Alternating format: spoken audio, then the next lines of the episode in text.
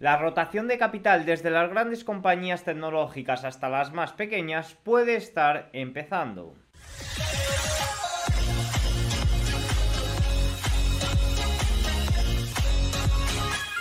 Muy buenas a todos y bienvenidos un día más al canal. Hoy es lunes 12 de febrero de 2024 y en este momento son las 21.38 hora española, 15.38 horario ET. El día de hoy estamos viendo cómo el Russell 2000, el ETF WM está teniendo mucho mejor comportamiento que las grandes tecnológicas o que los principales índices. Podríamos estar hablando de una rotación de dinero desde estas grandes tecnológicas hasta las más pequeñas, pues uno de los puntos clave puede ser lo que suceda mañana con el dato de IPC estadounidense, que también en este vídeo valoraremos un poco la previsión y qué podemos esperar sobre este dato. Poco más ha sucedido en un lunes que, como suele ser habitual, no lleva muchos datos macro. Así que nada, vamos con el vídeo.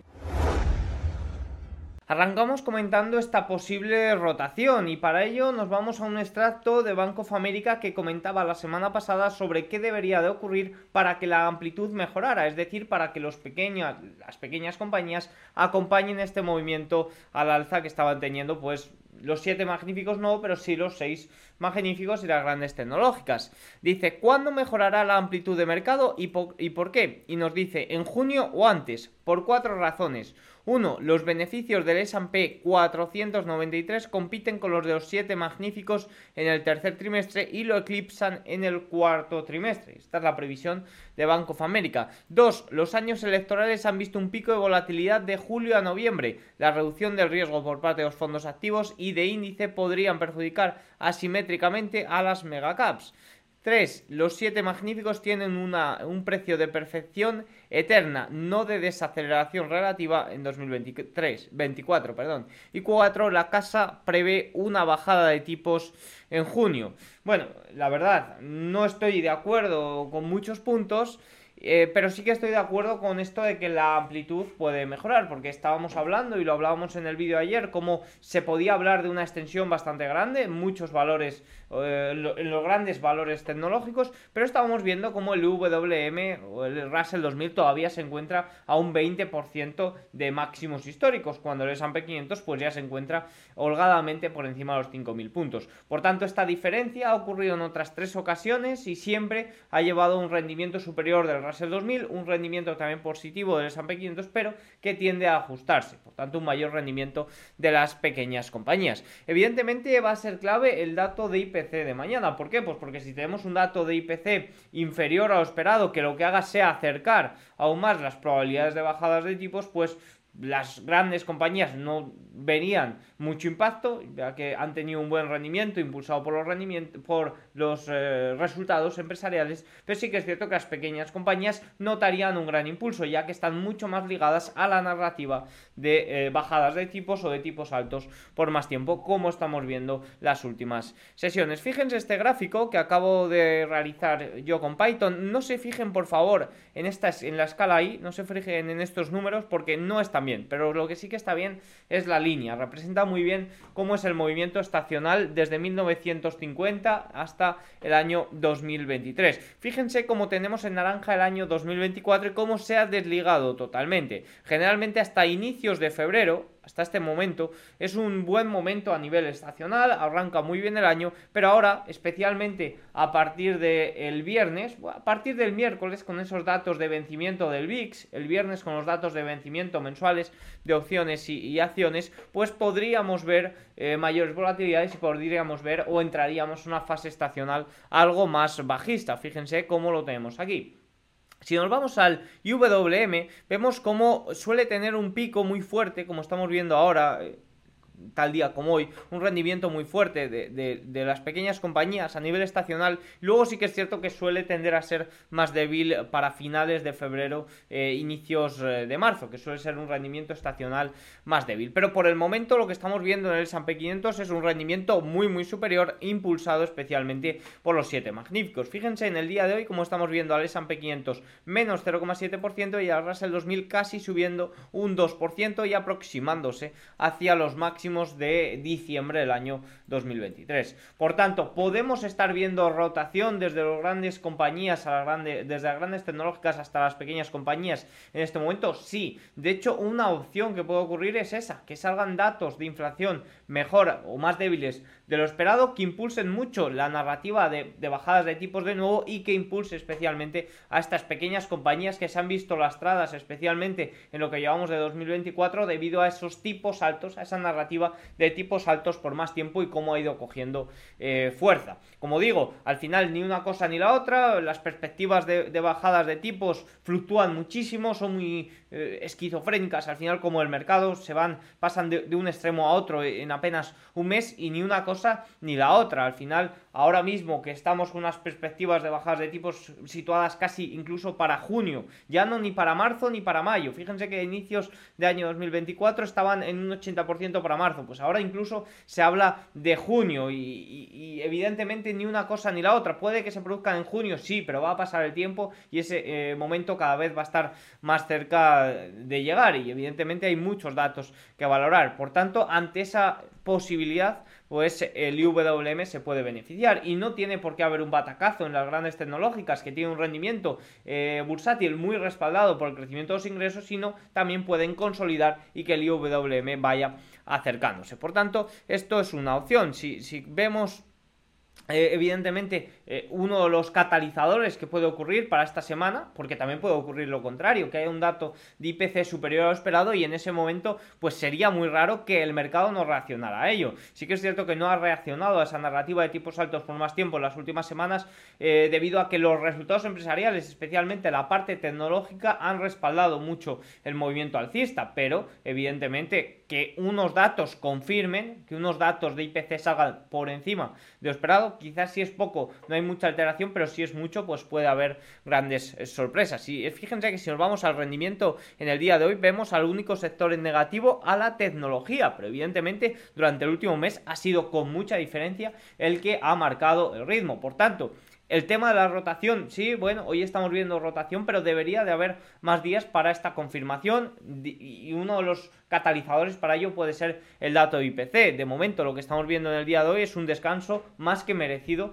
para la tecnología y las grandes tecnológicas que como digo puede que estén o, están extendidas algunas, eh, algunas de ellas. Vamos ya a meternos de lleno con la previsión del IPC y qué podríamos esperar para mañana. Los analistas prevén que el IPC subyacente aumente casi un 0,3% respecto a diciembre, lo que reduciría ligeramente la tasa interanual al 3,8%. El índice general aumentará un 0,15% con respecto a noviembre, lo que reducirá la tasa interanual al 2,9% frente al 3,4% del mes anterior. Prácticamente todos los analistas confían en que la tasa interanual general se reduzca bastante, muestre un crecimiento inferior del 3,4 al 2,93% que están ahí valorando muchos de ellos. Evidentemente, si obtenemos un dato entre 2,9 y 3%, de hecho, algunos modelos eh, de algunos analistas que sigo bastante marcan un 2,97%, un 2,95%, pues oye, estaría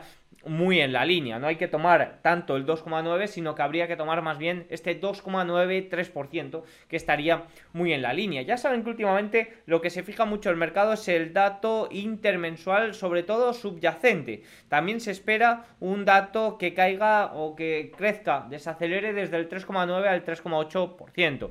Eh, aquí hay un poco más de diferencia a nivel interanual, o sea, a nivel intermensual se espera un crecimiento del 0,28%. Sin duda este dato será muy importante. Vamos a revisar algún comentario sobre ello. Fíjense lo que nos dice Goldman. Se estima un aumento del 0,38% en el eh, IPC subyacente. Fíjense que es la casa de análisis que más crecimiento intermensual para el IPC subyacente espera. Ojito con esto, ¿eh? porque hay otras casas de análisis, como por ejemplo Citigroup, que muestra un crecimiento intermensual del 0,17%. Goldman se pone prácticamente en lo peor, eh, lo que dejaría la tasa interanual sin cambios el 3,9%. El equipo estima un aumento del 0,2% en el IPC general, reflejando menores precios de la energía, pero mayores precios de los alimentos. El efecto de enero, esto es lo que argumenta este movimiento este dato que predicen para eh, mañana en el IPC subyacente. La predicción refleja un impulso temporal a partir de aumentos de precios al inicio de año por encima de lo normal, incluidos los medicamentos recetados, el seguro de automóvil, el tabaco y los servicios médicos. Eh, por tanto, argumenta ese eh, crecimiento del IPC subyacente con este crecimiento de precios de inicios de año. Esto es un poco lo que nos dice Goldman, que como vemos es la casa de análisis que mayor eh, eh, dato intermensual de IPC subyacente espera. En conclusión, tengamos, parece el dato intermensual que tengamos, sí que es cierto que se espera que el dato general, pues oye, caiga a mínimos desde marzo de 2021. O sea, puede haber ligeras sorpresas al alza, o como por ejemplo Goldman, que estima ligeras sorpresas al alza, pero sí que es cierto que se espera que el IPC, eh, la tasa de inflación interanual, caiga al menor dato desde marzo de 2021. Sin duda, grandes noticias. En el día de hoy también hemos conocido algunos datos sobre esto, algunas previsiones y demás, tanto de la Fed de Cleveland como de la Fed de Nueva York. Fíjense, las expectativas de inflación a tres años vista volvieron a los niveles más bajos registrados antes de la pandemia en la última encuesta de la Fed de Nueva York. Sin duda, muy buenas noticias. La Fed de Cleveland pregunta trimestralmente a los directores ejecutivos cuál es su previsión de inflación medida por el IPC para dentro de 12 meses. La última estimación bajó al 3,4% frente al 6% de la encuesta de hace un año. También ha bajado la probabilidad de que la inflación supere el 5%. Evidentemente hay que tener en cuenta con qué comparamos la tasa interanual. Pues fíjense que si os vamos a febrero de 2023 vimos a enero de 2023, perdón, vimos un crecimiento eh, interanual respecto a enero de 2022 que estaba el dato en 7,5, pues aquí tuvimos un dato de crecimiento del 6 4%. Ya vemos cómo está a la baja, por tanto, que tengamos un dato de nuevo eh, por debajo, 2,9, 3%, sería algo muy positivo para erradicar la inflación. Ya saben que tenemos en este momento el problema por el lado de la oferta, tensiones geopolíticas, eh, volatilidades en los precios por parte del Mar Rojo. Evidentemente, eso pues hay que tenerlo en cuenta a volatilidad de los precios que puedan producirse en un momento puntual. De momento debería de mantenerse mucho en el tiempo para eh, que cause un problema. La tasa de inflación que ahora mismo parece que el mayor eh, peligro es esa parte de la demanda, es esa parte de los servicios que es muy pegajoso, que es esa última milla tan difícil de, bajar, o sí, de, que logre llegar a ese objetivo del 2%. Evidentemente, ¿cuál es el miedo, cuál es el riesgo que tienen eh, desde la Fed y, demás? Pues que esta tasa, o sea, esta inflación pegajosa, esta tasa se quede por encima del objetivo, muy por encima del objetivo del 2%, como podríamos hablar del C3,4, 3,5%, y que además puedan venir, existe el riesgo de que puedan venir volatilidades en los precios que provoque mayores aumentos o que provoque movimientos también en las tasas a futuro. Evidentemente ese es uno de los grandes riesgos. ¿Que vamos a tener con que eh, convivir con una inflación por encima del 2%? Pues desde mi punto de vista lo pienso. ¿Que vamos a tener que convivir con unos tipos por encima de los tipos que veníamos teniendo en el año 2020-2021? Pues sinceramente también lo pienso, pero parece ser que el verdadero riesgo es convivir con esta inflación muy por encima del objetivo, como puede ser un 3,5%, estaríamos cerca del doble y que prácticamente supere o, duplique el objetivo en caso de que haya algún riesgo que provoque volatilidades en los precios. Más cosillas de algunos analistas interesantes, fíjense que desde Estratega Senior de FX nos dicen los riesgos son bastante asimétricos para los próximos datos de IPC. Un error decente probablemente no hará que la Fed tenga mucha más confianza en que la inflación se dirija sosteniblemente al 2%, un error al alza, es decir, un dato superior a lo esperado, que es el umbral establecido. Por otro lado, un dato más firme combinado con datos de actividad mucho más resilientes de lo que anticipan debería tener un impacto más significativo. No, nos dice que si sale un dato por encima o sea, por debajo del 2% no va a cambiar mucho, pero si sale un dato por encima del 2% podría tener un impacto más significativo, especialmente con la posición del extremo delantero de la curva de tipos y la falta de entusiasmo porque eh, la inflación logre el objetivo en este momento. Esto es lo que nos dicen desde estratega, eh, desde FX. También nos dicen la reacción del mercado sería más significativa ante un error sustancial que ante un resultado mejor de lo esperado, es decir, ante un dato superior también nos dice. Y aquí también nos dicen, fíjese, creo que un resultado alcista para el IPC sería difícil de ignorar para el mercado en su conjunto. Yo, sinceramente, también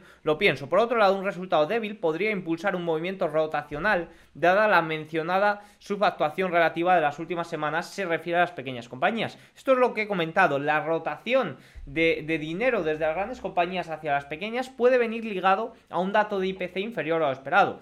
Si sale un dato inferior a esperado, no vería o no esperaría mucho movimiento en los índices generales, pero sí que esperaría mucho movimiento en el Russell 2000. Ahora, si sale un dato superior a lo esperado que confirme que esta narrativa de tipos altos por más tiempo que venimos cosechando y que viene alimentando los funcionarios de la Reserva Federal durante la última semana, sí que puede ser un gran riesgo que veo que no puede ignorar el mercado. Es decir, el mercado, las acciones se han desligado totalmente de esta narrativa en las últimas sesiones y en las últimas semanas por los resultados, por el catalizador de los resultados de las grandes tecnológicas. En este momento, la verdad, no hay ningún catalizador del estilo, están algo extendidas también las grandes tecnológicas y evidentemente un dato superior a lo esperado que confirme esa narrativa de tipos altos por más tiempo afectaría a las pequeñas compañías y también creo que sería difícil que las grandes compañías no, no se vean afectados sobre ello. En el día de hoy, ante los pocos datos macro, pues nos vamos a mirar algunos gráficos interesantes. El Nikkei de Japón, índice de precios, ha cerrado solo un 5% por debajo de su máximo histórico alcanzado en 1989. ¿Conseguirá Japón hacer historia al alcanzar un nuevo máximo después de más de 34 años, nos pregunta True Insight. Los economistas encuestados por Bloomberg consideran que la probabilidad de que se produzca una recesión alemana en los próximos 12 meses es del 75%. Bueno, los últimos datos de Producto Interior Bruto para el cuarto trimestre se quedan en el menos 0,3%. Tenemos que durante el año 2023 ha habido trimestres de un crecimiento plano, es decir, que podía haber salido un menos 0,1 y recesión técnica como que podía haber salido 0,1. Pero bueno, es un resultado plano. La verdad, haya recesión o no, la situación alemana es muy delicada, es muy débil, no vemos crecimiento en estos momentos. Nos dice Albert Edward de Sotgen, nunca pensé que llegaríamos a un punto en el que el valor del sector tecnológico estadounidense volviera a representar la increíble tercera parte del mercado de renta variable estadounidense. Esto solo supera al anterior máximo histórico alcanzado el 17 de julio del 2000, en el apogeo de la burbuja tecnológica del Nasdaq. Otra comparación con respecto a burbuja.com. Desde mi punto de vista no estoy muy de acuerdo con estas comparaciones ni creo que esto conduzca a un batacazo. Lo he argumentado en numerosos vídeos poniendo como el crecimiento, como el rendimiento anualizado de las grandes tecnológicas desde 2019, que es una auténtica locura, de un 28%, está respaldado en un 27% por el crecimiento de los ingresos. No podemos comparar la importancia que tienen a día de hoy los 7 magníficos, los 6 magníficos que lideran el S&P 500 o que lideran el Nasdaq 100 con respecto a eh, los valores principales de la burbuja.com. No tiene ni la influencia, ni el crecimiento de ingresos, ni eh, la situación que tienen en, eh, que tenían en su día. ¿Que están extendidos? Puede ser, te lo compro. pero no hablaría de burbuja, o desde mi punto de vista no veo que, se deba de hablar de una burbuja como tal ¿Puede ser un inicio? Bueno, pues eso no lo sabemos. De momento podríamos hablar de que están extendidos y de que una corrección o una eh, consolidación del precio pues vendría más que bien para las grandes tecnológicas en este momento. Las grandes especuladores siguen acumulando posiciones cortas netas en los futuros de S&P 500 hasta niveles no vistos desde el pasado mes de julio. Bueno, pues al final... Eh, los hedge funds, eh, indicadores contrarian bastante, bastante típicos. Las empresas estadounidenses están discutiendo el control de costos en las convocatorias de ganancia eh, a un ritmo récord, en medio de un impulso para reasignar fondos invertir en nuevas tecnologías, según los analistas de los estrategas de Morgan Stanley. Al final, eh, eficiencia operativa es una palabra que lleva existiendo o lleva conviviendo con las grandes tecnológicas desde 2022. Ya hemos visto numerosos despidos en la rama informática se llama, en, la rama información eh, y en, general en el grupo tecnológico. La deuda de los hogares aumentó otros 212 mil millones de dólares en el cuarto trimestre de 2023, alcanzando un nuevo récord de 17,5 billones de dólares, según los últimos datos de la Fed de Nueva York. Interesante gráfico eh, también de True que muestra cómo los precios de las oficinas alemanas cayeron la friolera de un 10% y dada la lentitud de esta clase de activos se prevén más descensos. Las empresas inmobiliarias comerciales están sometidas a mucha presión. Por cierto, vamos a irnos al informe que publiqué ayer porque mostraba un punto interesante. Fíjense si nos vamos a The Market Say, además aprovecho para hacer un poco promo, pues fíjense este gráfico que mostraba aquí con respecto al Santander, eh, que quiero comentarle en este momento, y es cómo está afectando la pérdida de, valor de los bienes inmobiliarios comerciales a los bancos europeos y vemos como hay alguno muy afectado, hay alguno que le toca, eh, que tiene mucha exposición a los bienes inmobiliarios comerciales de Estados Unidos, que ya vemos como un segmento de ellas, como son las oficinas, ha perdido más de un 40%. Fíjense que tenemos a Deutsche Bank y ojo porque Santander también tiene bastante peso. Y la caída que vimos la semana pasada con respecto al valor español Santander, eh, que caía más de un 5% y que decíamos que estaba ligado, que si se había saltado alguna restricción eh, estadounidense, con alguna operación que tenía eh, con Irán y demás, pues quizás también esté relacionado a todo esto de los bienes inmobiliarios comerciales, la gran pérdida de valor y los grandes movimientos que hubo la semana pasada con respecto a ello. Esto hay que tenerlo en cuenta con respecto a Santander. Así que nada, dicho esto, pues vamos con el cierre de sesión.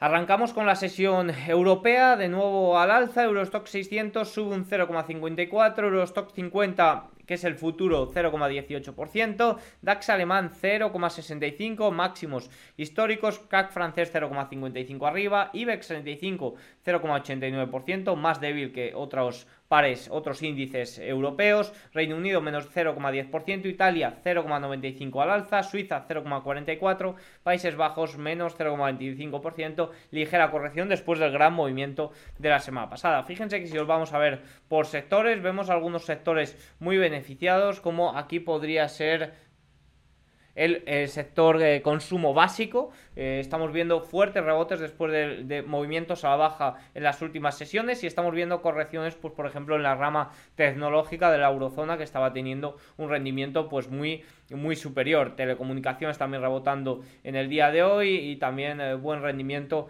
aquí para el sector eh, retail, el sector minorista. Por tanto, movimientos en sectores de la eurozona del día de hoy. Si nos vamos a Asia, vemos como el día de hoy el Hansen de nuevo vuelve a tener un rendimiento negativo. Sí que es cierto que ha ido de menos a más. Nifty indio menos 0,76% y Nikkei japonés pues 0,09. Eh, ya hemos comentado que se ha quedado un 5% de esos máximos históricos que eh, logró hace 34 años. De momento vemos poca o nula debilidad en China, en el Hansen. Ya veíamos cómo se estaban viendo grandes entradas y grandes volúmenes volúmenes de entradas en ETFs, pero viene prácticamente todo por parte de nacionales, es decir, de, de, estímulos nacionales que están fluyendo ahí para evitar que haya mayores caídas en el mercado. Seguimos sin ver entrada por parte de inversores extranjeros, seguimos sin ver estructuras de fortaleza interesantes en el gráfico y sí que es cierto que eh, Nikkei y Nifty Indio pues siguen al alza y parece que siguen atrayendo inversores extranjeros. ¿Podríamos ver una rotación en un futuro?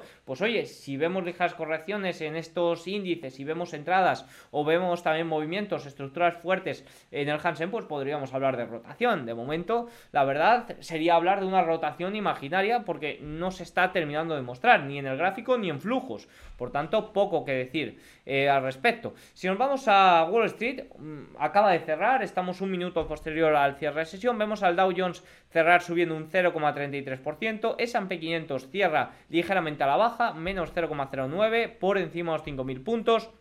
El equiponderado mejor rendimiento en el día de hoy. Fíjense que un rendimiento de 0,67%, por encima ya de los máximos previos de diciembre de este de año 2023 y a por esos máximos de finales de 2021. Fíjense que en este momento el RSP se encuentra a un 2-3% de máximo. Si vemos la amplitud, no se ha marcado eh, la del día de hoy, eh, por tanto poco que comentar, hablaré de ella en el informe. Nasdaq ligeramente a la baja, 0,37. Eh, aquí en TradingView va algo retrasado, por tanto, bueno, pues faltan los últimos movimientos, pero todo pinta que va a cerrar en negativo y Russell 2000 1,75%, un movimiento mucho más fuerte. Podría ser hoy el inicio de esta rotación y que mañana se confirme con el IPC. Bueno, pues como digo, si mañana tenemos un dato de IPC inferior, oye, podría confirmarse esta rotación y podríamos incluso seguir viendo este movimiento. De momento, la verdad es que el Russell 2000 tiene muy buena pinta y muchas pequeñas compañías también. Si nos vamos a ver los grandes eh, magníficos, vemos a Apple en el día de hoy menos 0,88, Microsoft menos 1,24%, anulando prácticamente la subida del viernes, Nvidia ligeramente al alza, 0,16%, Amazon 1,19% abajo, Google menos 0,97%, Meta consolidando ese movimiento tan fuerte. Y Tesla, fíjense que rechaza este nivel de 195 que yo tenía marcado como primer nivel de fortaleza y vuelve a la baja, parece que quiere consolidar aquí entre los 175 y los 195, que lo marco como un nivel importante. Hemos tenido movimiento en pequeñas compañías que sigo, como por ejemplo es ARM, fíjense, relacionada con inteligencia artificial y ha subido un 30% en el día de hoy. Ya vemos como Nvidia apenas ha tenido movimiento, sí que es cierto que ha impulsado cuando ha tenido este fuerte movimiento ARM, que presentó resultados, fíjense, eh, la semana pasada y que ha subido más de un 80% desde máximos. Fíjense, noticias que pueden haber movido este valor que nos muestra aquí. ARM se dispara más de un 40% y se suma al asombroso repunte de la inteligencia artificial. Y aquí vemos la búsqueda, la próxima Nvidia puede atraer a los operadores de opciones a las acciones de ARM, que sin duda es lo que está ocurriendo. Al final, el fuerte movimiento de, Nvidia en los últimos, podríamos hablar, meses, pues también está impulsando a ARM. Por cierto, un ARM que en cosa de un mes eh, eh, SoftBank puede vender el 90% del que es propietario. Por tanto, muy atentos los que sigáis el valor a todo lo que fluye alrededor de eh, la compañía, porque es una reciente hipo que salió pues, en septiembre de 2023 y por tanto todo este tema, todos estos temas hay que tenerlos en cuenta. Los introduzco y podéis ir a buscarlo e investigar sobre ellos. Con respecto a más movimientos, si nos vamos a, a, un poco el tablero, pues vemos como tenemos a los rendimientos en el día de hoy que han ido de más a menos, donde habrá movimientos para los rendimientos pues será mañana con el dato de IPC, un dato superior a esperado puede provocar fuertes movimientos al alza, un dato inferior a lo esperado pues se, espera que no haya mucho movimiento si el dato es inferior, que no haya provoque tampoco mucho movimiento en esta narrativa de tipos eh, de, bajadas de tipos. Sí que se esperan movimientos en ese caso para, para el IWM, el Russell 2000, como vengo argumentando durante todo el vídeo, pero será difícil ver fuertes movimientos a la baja de rendimientos a no ser que el dato de IPC salga muy inferior a lo esperado. Pero bueno, mañana seguro que hay movimientos por aquí. VIX en el día de hoy se dispara, ojo, 13,89 por debajo de 14, ojito a los posibles movimientos que pueda haber en el VIX de cara al vencimiento del miércoles. West Texas ligeramente al alza en el día de hoy, oro de menos a más, cierra cayendo un 0,19% y eso que ha caído más de un 0,5%. Si nos vamos a mineras de oro, que estoy siguiendo bastante, en el día de hoy rebotan, sí que es cierto que el viernes hubo una caída mayor de lo que lo hizo el activo subyacente, el oro, pero en el día de hoy eh, ligeros movimientos al alza, también de menos a más el eh, oro. Bitcoin 3,89%, superando los 50.000 dólares para el Bitcoin. Acumula ya 9-10 sesiones de entradas en los flujos, buenos flujos, buenos, eh, buenas entradas para el ETF, que sin duda, pues al final, guste o no, de cara a que quita un poco esa, esa utilidad de Bitcoin como fuera del sistema y esto pues un poco lo mete, pues parece que es una entrada de dinero que puede impulsar eh, el valor. Si nos vamos eh, más abajo en el tablero, el TLT en el día de hoy apenas movimiento, curva de rendimiento sin mucho movimiento, caída especialmente del tramo corto, fíjense a dos años que se encuentra a un nivel muy importante, que aquí seguramente haya movimientos también para mañana. Con respecto al dólar, pues 0,07 abajo, nos hablaba algún analista que en caso de que salga un dato superior esperado, podría ver muy fuertes movimientos al alza en el dólar, también esperaría en ese caso fuertes movimientos al alza en los rendimientos, a la baja en el oro. Pero bueno, veremos a ver el dato de IPC cómo sale mañana. Ya he dado un poco el pronóstico. Así que nada, pues si nos vamos para eh, lo que tenemos mañana, además de ese dato de inflación estadounidense, tendremos sentimiento económico alemán y evidentemente resultados. Mañana presenta Shopify antes de apertura, también Datadog, Coca-Cola y en el after Airbnb, eh, Upstart, Robinhood, eh, Lyft, competidora de Uber. Así que nada, esto es lo que tenemos para mañana. Espero que les haya gustado mucho el vídeo. Si es así, hacemos algún like, un comentario y nos vemos mañana. ¡Chao!